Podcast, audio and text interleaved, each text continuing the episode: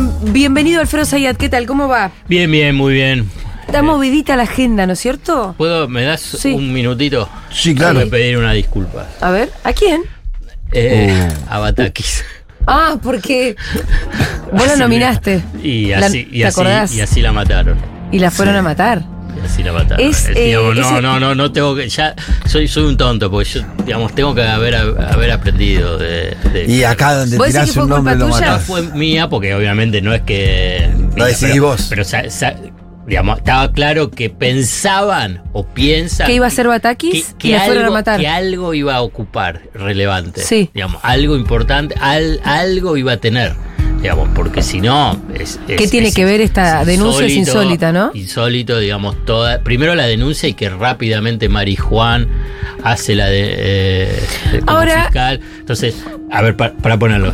Yo en un momento mencioné que existe la posibilidad que había mencionado Sergio Massa, que, eh, que le preguntaron, tu ministro de Economía, ¿por qué no ministra? Y en ese momento había reordenado su equipo de campaña donde eh, Silvina Batakis iba a coordinar a Sí. 200 economistas de todo De el país, provincias. de distintas provincias, para unificar el discurso. Entonces, bueno, simplemente eso.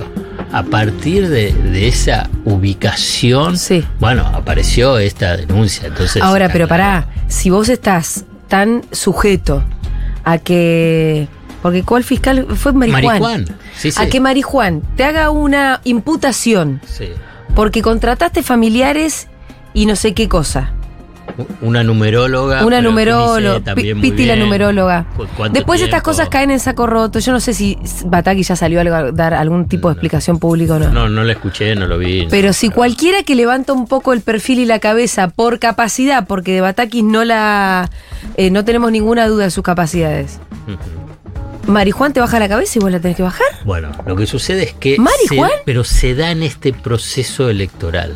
Digamos, en el último mes de las elecciones. Sí. En último mes de las elecciones. Tenemos que saber, aprender, analizar que se tira todo. Mm. Se tira todo, digamos. No sé, en cada una de las elecciones siempre hubo algo. El, caso más emblemático es el, El, caso de la Nisman Morsa. Ah, bueno, Nisman. y ni hablar. Nisman. El caso Sí. Nisman y después también el de la Morsa. Tenemos varias, cada uno podemos recordar diferentes. ¿Qué es lo que pasó en las pasos los últimos 10 días?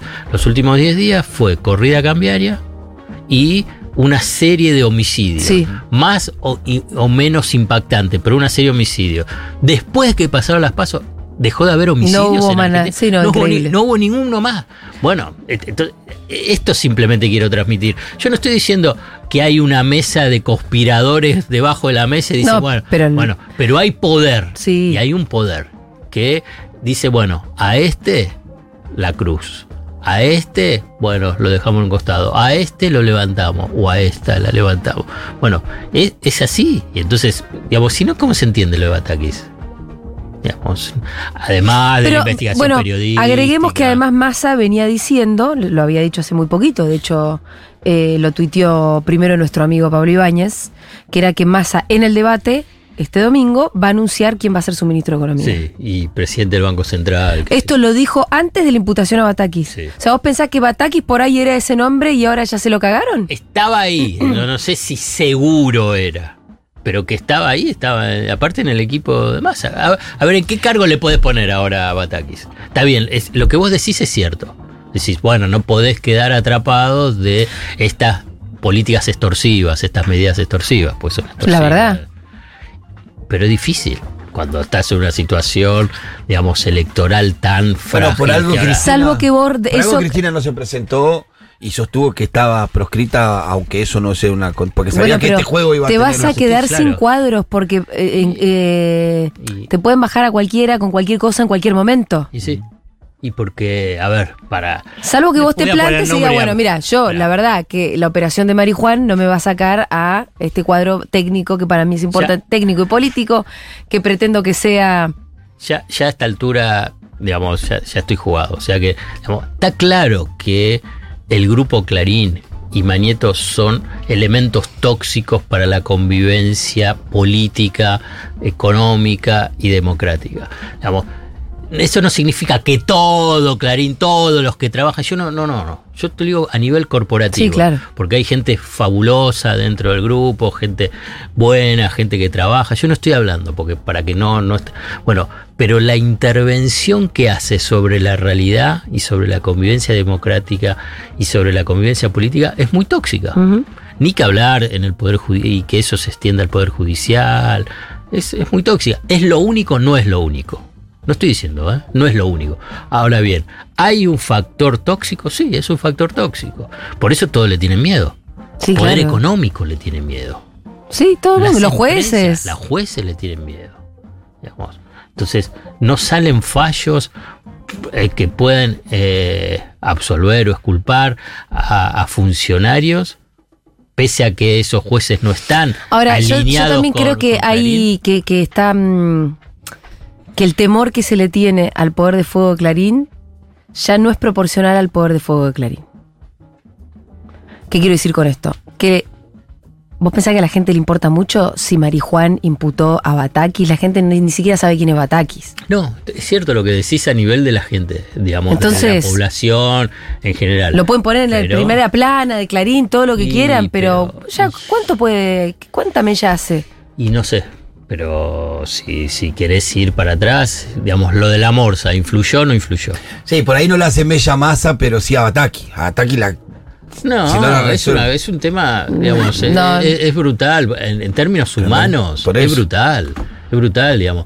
Cualquiera que, que conoce a, a O sea, por Silvina eso- Bataki sabe de Sí, a lo que me su refiero que- personal, de buena Claro. gente y todo, y se tiene que enfrentar Es con, eso. con una situación así. eh, La bueno, dimensión humana es lo que me refiero a eso. Es decir, Sí, o sea, sí, terrible. Más allá de la dimensión política, de lo que Bueno, muchachos, cuando ¿viste? te, te dedicas a esto, viene con esto. Sí, pero. Y ellos No. también lo saben. Lo saben, lo saben, pero a veces no sabes por dónde viene, porque de última te pueden llegar a decir, bueno, no sé, te- te- tenés razón, digamos, porque vos decís, vos fíjate lo que le buscan, digamos, porque, digamos, vos fíjate que si es como de un purismo como que no existe en, en- en nada, en nada. De última yo puedo leer Clarín y veo el padre y el hijo que están escribiendo. Claro. Entonces, y el Pero padre y el anda- hijo, anda a. Jujuy. O voy, eh, voy a Jujuy o vas a Ju- o la ciudad de Buenos el, Aires. el primo de Macri es el candidato puesto Por por, eso, Macri para, y le entregó la ciudad con un moño. Por eso, entonces Y resulta que. Bataki por ahí tiene un familiar. Yo no sé bien cómo es eso, pero no tengo ninguna duda que forma parte de una operación. Bueno, eso. Eh, Eso. y yo no creo ya que haya que darle tanta bola.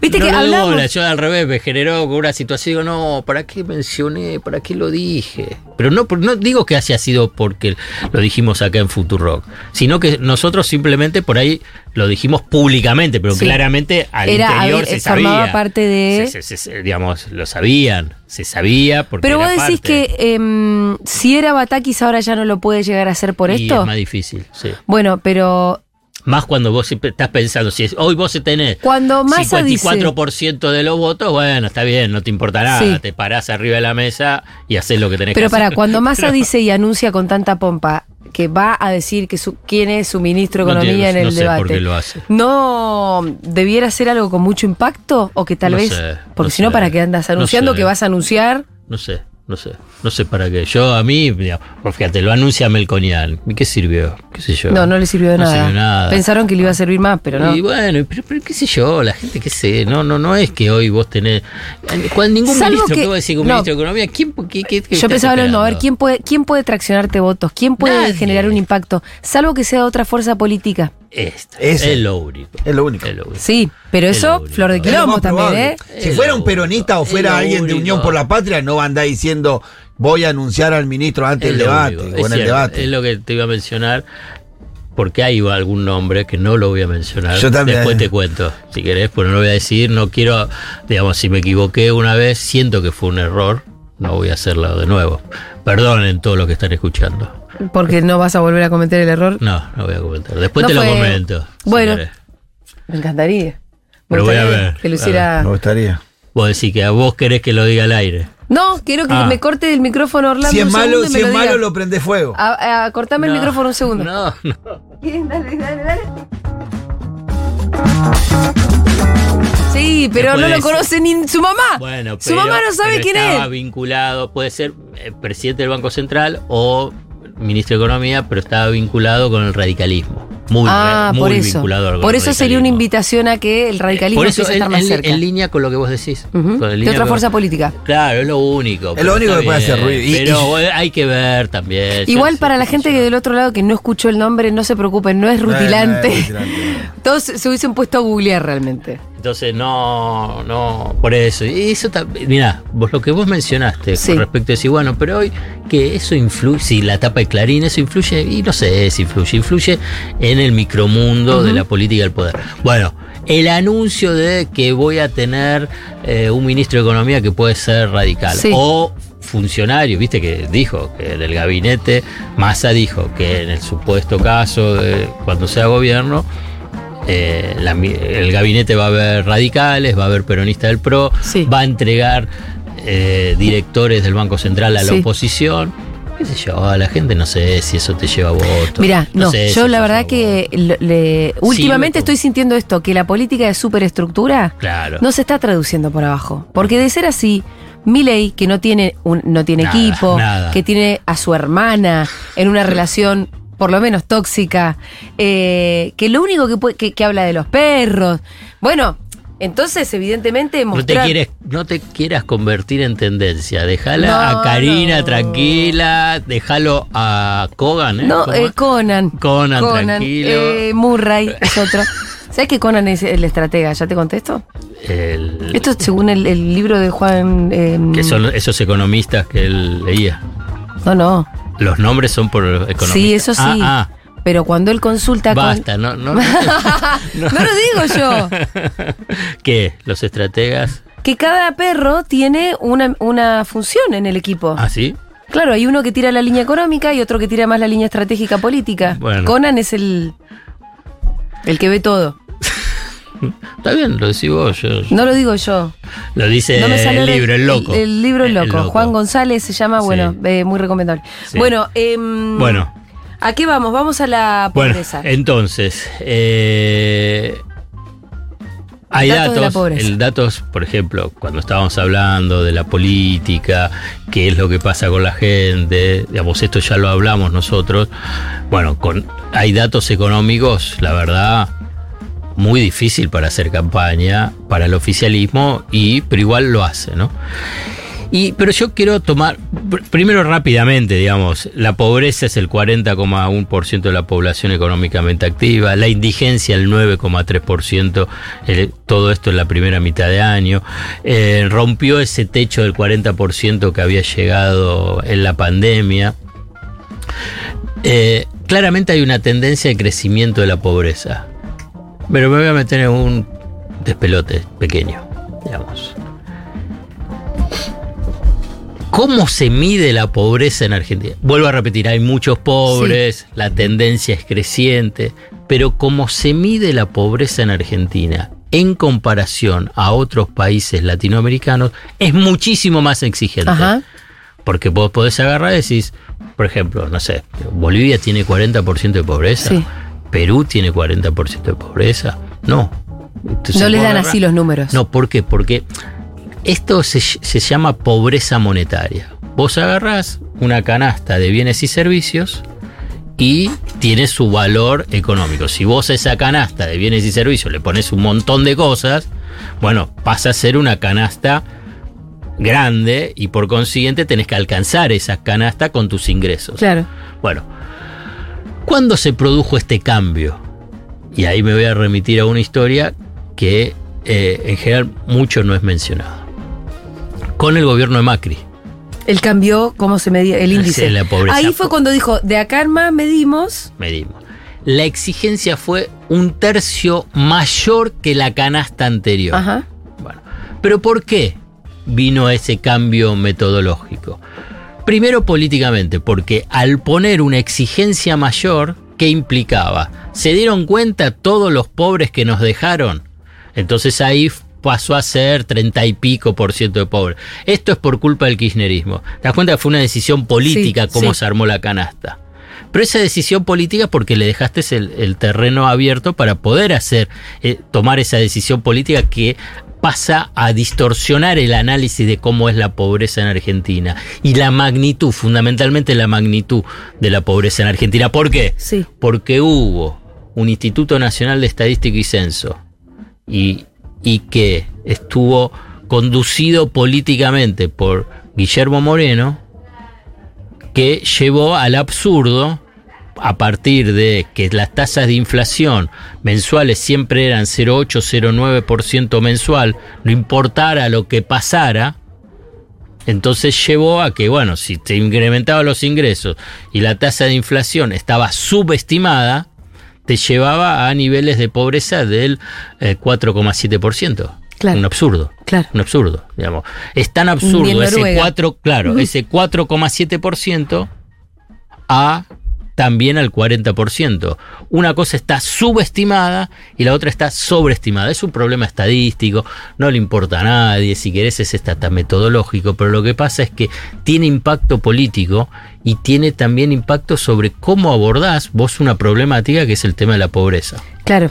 ¿Me entendés? Cuando vos subestimás la pobreza, decís, ah, bueno, si yo no tengo pobre, entonces yo por qué tengo que tener unas No tengo que hacer nada. No tengo que hacer nada. Bueno, y yo te digo, cuando empezó todo este despelote con el INDEC, a un funcionario importante, eh, cercano a Cristina, le digo, ¿pero usted se da cuenta que si siguen con esto en un momento van a decir que no hay más indigencia?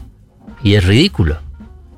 Bueno, no importa la respuesta. Eh, Alfredo, al- es estaba pensando, costoso, ¿eh? ayer vi un tuit eh, de chequeado que mostraba un poco cómo era, había sido la evolución de la pobreza y agarraba desde el retorno de la democracia, ¿no?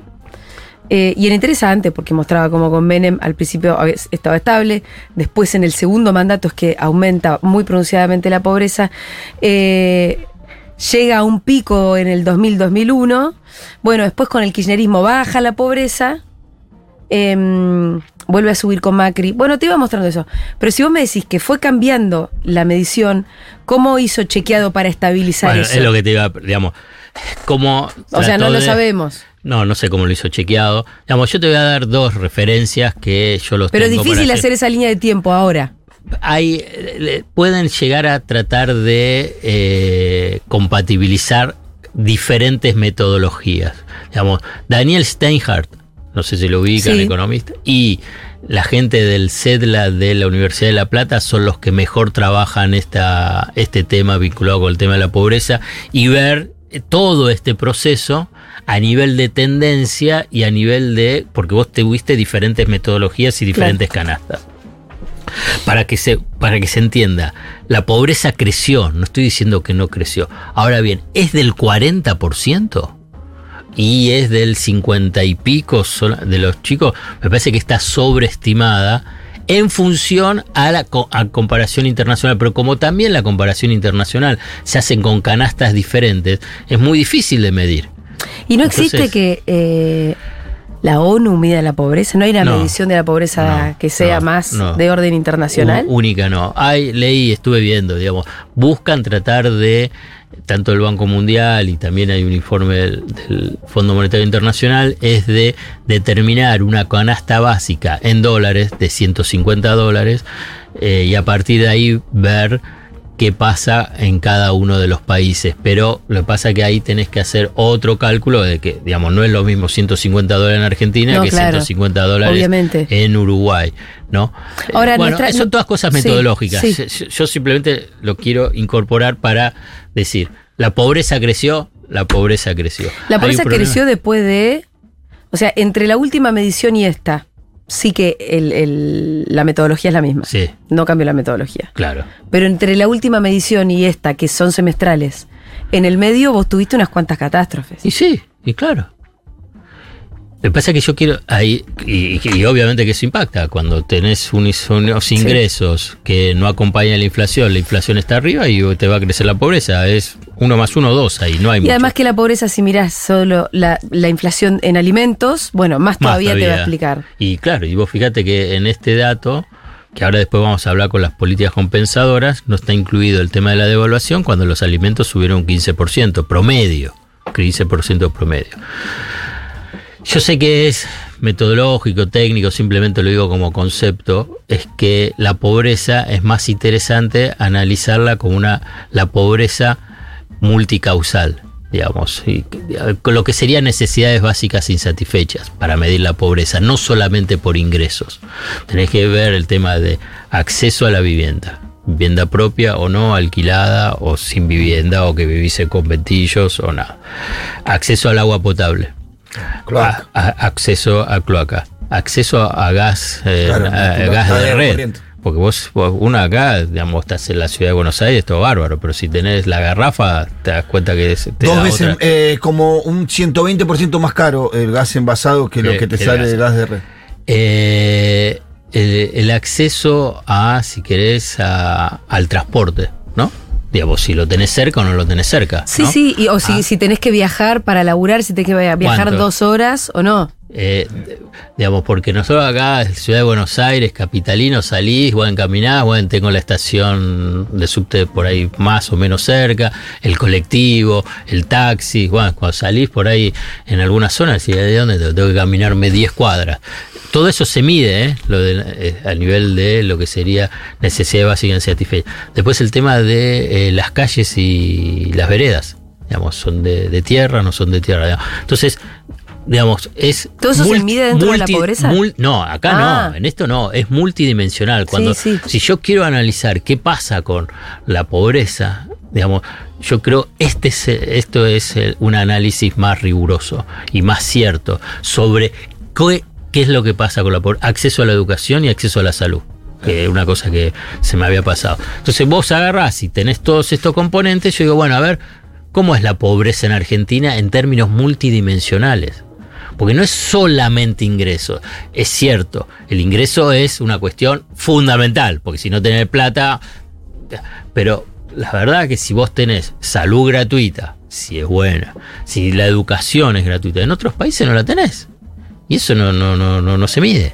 Bueno, yo simplemente lo incorporo como concepto para tratar de entender y no quedar atrapado. Para mí, cuando este- es- eh, la utilización política, decir, ah, el 40%, y la Argentina eh, son todos pobres. ¿Qué sé yo? Es difícil pensar que en la Argentina vos tenés eh, un 40%, un 50% de pobreza. Sería como del peor país latinoamericano. Sí. Y cuando vos agarrás los países latinoamericanos, Argentina, en términos de desarrollo humano y desarrollo económico relativo, está por encima Ujú.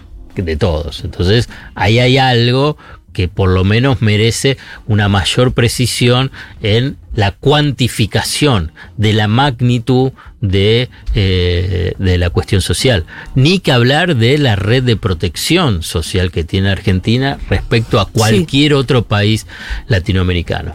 Bueno, Y vamos a eso, red de, de protección, porque también tenemos que hablar un poco de las últimas medidas de política de ingresos. A mí me parece muy interesante, digamos, cómo fue esta cadena de eh, medidas de políticas Sí. compensadoras después de la devaluación del día después de las pasos. Lo último es llamarlo MINIFE, ayuda extraordinaria a trabajadores informales, eh, en dos cuotas, octubre-noviembre, 47 mil pesos eh, cada una. Eh, que obviamente hay que inscribirse porque son informales, que no, no tienen ningún registro en el Estado y tampoco a nivel de empresaria, porque es lo lógico, no le van a pedir a las empresas, che, ¿cuáles son tus trabajadores informales? Es, es- es ilegal. Claro. Eh, la suba del salario mínimo. Rápidamente puede ser alguna cosa que me olvide de toda este, de esta cadena con cada uno de los eslabones de las políticas compensadoras.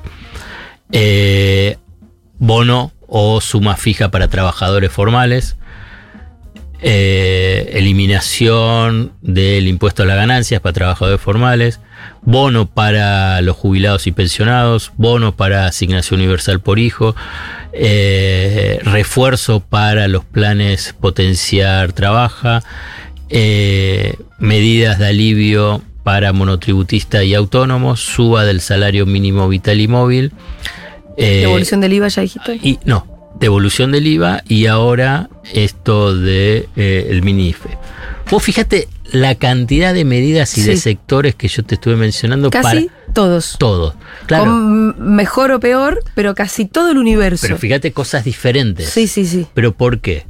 Y esto es lo que para mí ese concepto que quiero transmitir es la elevada e impresionante fragmentación Claro. Del universo sociolaboral que tiene la Argentina después de estos últimos 40 años, 50 años. Pues te imaginas, en el 70 y, en el 70 no tenía que tener todo, todo- todo- todas la- eran las negociaciones paritarias, mejoraba el salario, no mejoraba el salario de los trabajadores, la tasa de desocupación era, no sé, del 4 o 5%, la tasa de pobreza más o menos lo mismo. Entonces to- diga- tenías una mayor cohesión sociolaboral.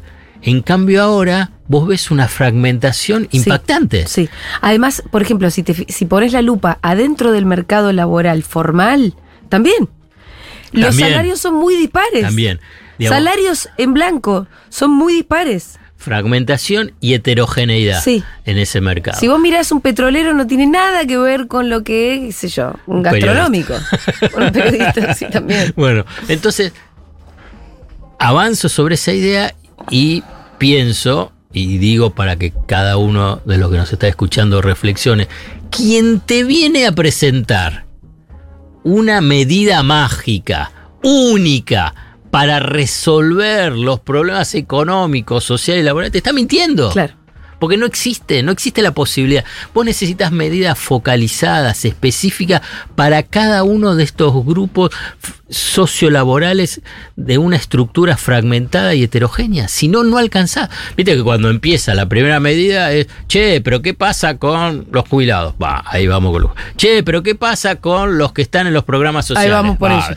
ahí, entonces vos agarrás y decís, "Ah, pero mirá qué realidad compleja que tiene. Ahora, ¿la realidad compleja es parte de la crisis o en realidad es una cuestión de la época y no hay que pelearse con eso? Eh, gran parte para mí viene de todos estos cambios que, no sé, lo pongo yo como punto de partida del 76, que hay una ruptura de, perdonen la definición, el modelo de acumulación, donde pasó a ser la lógica financiera de especulación, la bicicleta financiera, sobre el sector productivo. Y a partir de ahí, por una decisión obviamente política, estratégica de los factores de poder, de tratar de destruir la estructura y la organización sindical y por consiguiente la de los trabajadores, empezó eh, una fragmentación de su universo sociolaboral. Ahí comienza, donde incrementa la informalidad, incrementa la pobreza, digamos, y a partir de ahí empieza todo ese deterioro que con cada una de las etapas con algunos momentos mejores, otros peores, bueno, llegás a este escenario. No, no voy a hacer todo el recorrido, pero bueno, desde ese momento ves cada uno de esos momentos políticos y te lleva a lo que está hoy. Porque a lo que se le suma, vos lo que puedes decir, sí, también hay una cuestión de esa Hay muchos trabajos nuevos que bueno, no por eso, eso no estaba. Ya no existe eh, la línea de montaje y que Bueno, se. está bien, O por ahí sí existe, Bueno. ¿no? Pero hay un montón de trabajos nuevos Sí. que necesariamente van a ser este autónomos. No, pero sí, por eso, por eso. A ese le incorporás un elemento nuevo, en, si querés, en- de estos últimos años. Por ejemplo, todos los programadores.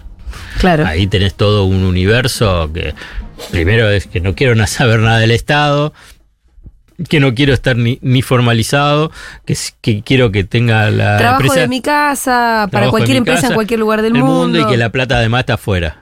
Sí. Entonces, eh, entonces decía, ¿dónde está? ¿Dónde entraba esto hace No, seis años? no estaba. Entonces, vos tenés esas particularidades y que va a ir cambiando también el mundo laboral. Eso no estoy diciendo. Ahora bien, la, la, la fragmentación y heterogeneidad que tiene este- el, el- el universo sociolaboral en Argentina es impactante. Y esto es como aprendizaje, si aprenden, o si saben, o si estudian, o si les interesa, para quienes van a estar en la gestión. ¿Vos pensás que con una motosierra vos podés enfrentar este universo sociolaboral? O con ah, reformas del Estado, viste que de Melconian y Bullrich que dice, ah bueno, la privatización y reformas laborales, flexibilización, vos vas a poder abarcar este mundo sociolaboral. No, no, la verdad que no. No. Será, vas a agudizar una situación, una situación dramática. Porque hoy vos tenés todo esto que hablamos, pobreza y esta fragmentación del mercado laboral, pero con una tasa de desocupación del 6,2%, que es bajísima, ¿eh? muy baja. Tenés una tasa de empleo muy elevada. Mucha gente salió al mercado laboral y tiene empleo. ¿Hay problema de ingresos? Sí. ¿Se gana poca Sí. plata? Sí. No por, eso, por eso sale más gente a buscar trabajo? Sí. La gran Pero lo diferencia- consigue. Es la gran diferencia con el 2001, me Claro, parece. claro, pero Las demás variables Sí, son parecidas. Pero la diferencia entre el 2001 y ahora es que vos tenés alto nivel de empleabilidad. En el 2001 no había empleo, no había Claro. salario. Y entre tener un salario bajo y no tener salario, un salario bajo. Pero, pero, pero lo conseguís. Entonces vos agarrás y decís, y entonces vos decís, ah, bueno, voy a privatizar. Entonces voy a echar, no sé, viste que en un momento Expert también mencionó, también dice Milei, bajamos un 15% eh, del PBI, del gasto público. Es ridículo, es imposible. ¿Qué, qué vas a matar gente? Digamos, ¿Y qué vas a poner en este despelote que tenés de este universo sociolaboral que un millón, un millón y medio más de desempleados? No, no, no, agudizás todos estos problemas. No es que los resolves, no es que el sector privado formal va a absorber todo. Todo mentira. Entonces, vos agarrás y decís, bueno, la verdad es que necesitas una gestión muy, muy, eh, si querés, rigurosa, eh, entendida sobre la materia, muy específica y focalizada. Y saber que hay diferentes universos. Mira, Juan Grabois mencionó respecto a eso. Mira, existe otra economía que es esa economía popular. Sí. La posibilidad de decir, no, no es solamente decir, bueno, vamos a formalizarla, que sí que tiene que estar formal, pero te- vos tenés que reconocerlo como nuevos sujetos económicos y sociales. No es que lo vas a agarrar y decís, viste, porque existe, creo, para algunos. Axel se lo discutió eso. Pero una- la fantasía decía, ah, bueno, ¿qué? ¿Lo vas a poner en las fábricas? Digamos, hay otro, también hay otros desarrollos, digamos, y tenés que entenderlo. Está bien, por ahí, a nivel ideal, decir, bueno, sí, para los próximos 10, 15 años, yo eso quiero transformar. Bueno, está bien, es en 10, 15 años, en última instancia. Pero en el, en el mientras tanto, ¿qué haces? ¿Qué haces con todo eso? Digo, te mencioné ese ejemplo, ¿no? Pero, pero hay eh, muchísimos otros, ¿no? ¿Qué vas a decir? Ah, bueno, todo porque estos dos millones, porque se calcula, y esto es otro dato también interesante, se calcula que para este mini-IFE puedes inscribirse entre dos y medio y 3 millones. ¿no? Con el IFE también habían subestimado el número. Se había subestimado. Vamos a ver qué número sale, ¿no? Sí. Se había subestimado. Porque para este mini IFE hay que ir a buscarlo además, obviamente. Y en el otro también te tenías que Sí, inscribir, sí, sí. ¿eh? Había que No, no, no, no, lo digo en, comparación con las otras medidas de ahora. Ah, sí, que claro, veo que claro, te llegan. claro, claro. eh, esta la tenés que ir a buscar y Hay dar cuenta de. Inscribirse, claro, que no tenés ningún tipo de apoyo del Estado, no tenés ningún ingreso eh, formal. Pero vos viste, eh, porque me sirve para hacer la referencia a qué es lo que pasó con los IFE 1, IFE 2, IFE 3, ¿no? Que empezó con 9 millones, 9 millones Sí. y medio, ¿no? Que incluso en el gobierno pensaban que iban a ser 3, 3 y medio, ¿no? Y a mí me parece que ese, y que hoy se calcula que va a ser 3 millones, por ahí es un poquito más. qué sé yo. ¿Qué pasó? Digamos, primero, ¿por qué se pensaba que iba a ser 3 millones y fue 9 millones? Porque tuviste 4 años de macrismo. De que se fue desformalizando. y, y destruyendo empleo Sí. y desocupación. Y digamos solamente en el sector de la industria se destruyó casi más de 300.000 puestos de trabajo. Además de que de 48 meses 46 hubo caída de la industria. Bueno está bien a dónde fueron no no fueron ninguno. Bueno una un, un componente fue digamos entender por qué tanto fue el IFE es porque tuviste esos cuatro años de, eh, de macrismo, de políticas neoliberales y, de ajuste. Y ahora vos agarrás y calculás que solamente es dos y medio y tres. ¿Por qué no nueve? Porque en estos cuatro años, es lo que mencionamos, hubo creación de empleo. Y hubo bastante creación de empleo. El ingreso no alcanza, lo vuelvo a repetir. Sí, sí, hay un problema de ingreso, De pero el salario- no de empleo. No de empleo. Entonces, por eso es, digamos, no, no tienes universo tan amplio de 9 millones. Bueno, todas esas realidades, vos tenés que estudiarlas, tenés que saberlas. Lo estoy diciendo para la gestión, para los funcionarios, que, que- que- o los, los actuales, los futuros, pues como que dejen de tirar zaraza, digamos, cuando se está analizando específicamente lo que pasa en el mercado laboral. Viste, lo que aparecen y dicen, hay que flexibilizar y entonces esa es la, la solución para, para, generar más empleo o para que pasen los informales a los formales es que eliminás las indemnizaciones. Sí. Todo mentira. La verdad, no, no eso o que bajás las cargas patronales. Además por- es mentira porque no lo digo así simplemente porque no me gusta la medida, porque ya está aprobada. Que no genera empleo. No generó. Fíjate, eh, Caballo empieza bajando las cargas patronales, digamos, o sea que la empresa paga menos cuando toma los y trabajadores. paga menos cuando tiene, cuando puede echar para echar. Sí, bueno, y no fue, y no aumentó, Y al revés. aumentó el desempleo, Por te iba a decir. Por eso, aumentó. Entonces si aumentó es porque, bueno, hay otros eh, motores, otras fuentes de eh, la generación de empleo que no son la de cargas patronales, flexibilización o eliminación de o, o disminución de las indemnizaciones. Alfredo, ¿tenemos algo más para comentar? No sé, te había mandado una tercera cosa, me parece. Sí, no, yo acá tengo datos de pobreza, batería de medidas de política ¿Y de lo ingresos último? y la diversidad del escenario Ah, sociolaboral. ah, bueno, esto está bien. está todo un poco Ahí metido está, en el la Cumplí, cumplí. Sí, Y eh, pedí perdón también al principio. Bueno, que te vaya bien hoy, Pitu. No me mufé, no me mufé, no lo mufa. no Lo hiciste- mufa. lo hiciste con mala fe, Sí, lo sí, sí, no me mufé. lo hiciste con mala Alfredo. fe. ¿Qué problema tenés con que gane Boca? Ninguno si es un equipo argentino. Yo quiero que gane todo equipo argentino. Salgamos de acá, llévanos. Gracias, Alfredo Sayat.